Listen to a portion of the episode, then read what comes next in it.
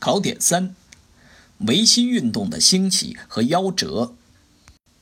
一、维新派倡导救亡和变法的活动。第一点，历史条件：第一，中国民族资本主义有了初步发展；第二，甲午战争的惨败造成了新的民族危机，激发了新的民族觉醒；第三，代表民族资本主义发展要求的知识分子把向西方学习推进到了一个新的高度；第四。资产阶级的改良思想迅速传播开来，并发展成一场变法维新的政治运动。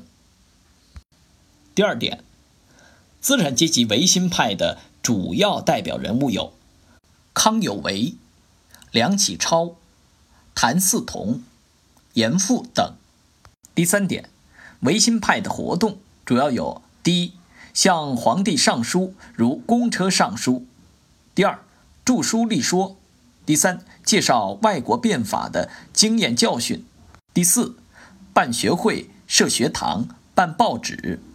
二，维新派与守旧派的论战。第一点，论战所围绕的三个主要问题：第一，要不要变法；第二，要不要兴民权、设议院、实行君主立宪；第三，要不要废八股。改科举和兴西学。第二点，论战的实质。资产阶级思想与封建主义思想在中国的第一次正面交锋。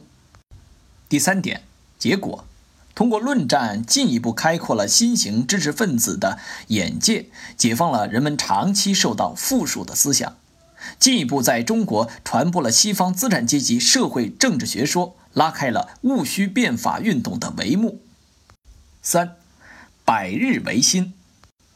第一点，一八九八年六月十一号，光绪皇帝颁布了明定国事谕旨，宣布开始变法，史称戊戌变法，又称百日维新。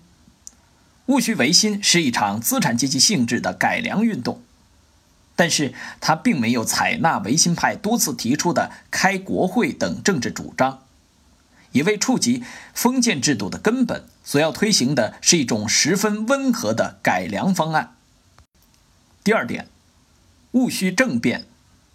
一八九八年九月二十一号，慈禧太后以训政的名义，重新垂帘听政，将光绪皇帝软禁。并下令搜捕维新人士。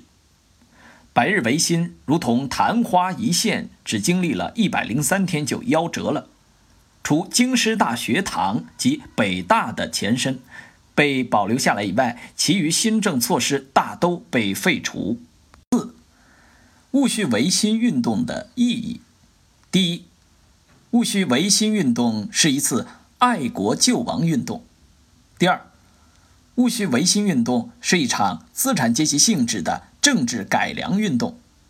第三，戊戌维新运动更是一场思想启蒙运动。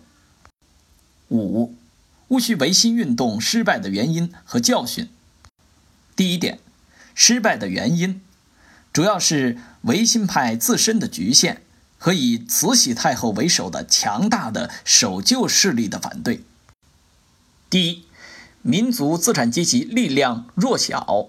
第二，维新派的局限性：一是不敢否定封建主义，二是对帝国主义抱有幻想，三是惧怕人民群众。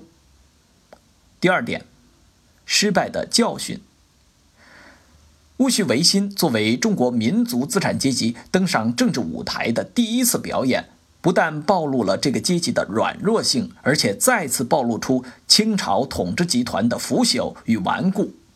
这也说明，在半殖民地半封建的旧中国，企图通过统治者走自上而下的改良，实现国家的独立、民主、富强是根本行不通的。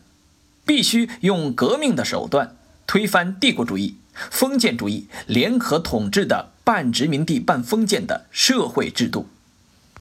以下是对国家出路的早期探索的总结：第一，太平天国农民斗争，领导阶级是农民阶级。失败的教训是，单纯的农民战争不可能完全争取民族独立和人民解放的历史任务。第二，洋务运动，领导阶级是地主阶级洋务派。失败的教训是，在维持封建主义的生产关系及其上层建筑的前提下。企图以吸取西方近代生产技术为手段来求强求富，这条道路是走不通的。戊戌维新运动，领导阶级是资产阶级维新派，失败的教训是企图通过统治者走自上而下的改良，实现国家的独立、民主、富强是根本行不通的。最后是辛亥革命。领导阶级是资产阶级革命派，失败的教训是，在帝国主义时代，在半殖民地半封建的中国，资本主义的建国方案是行不通的。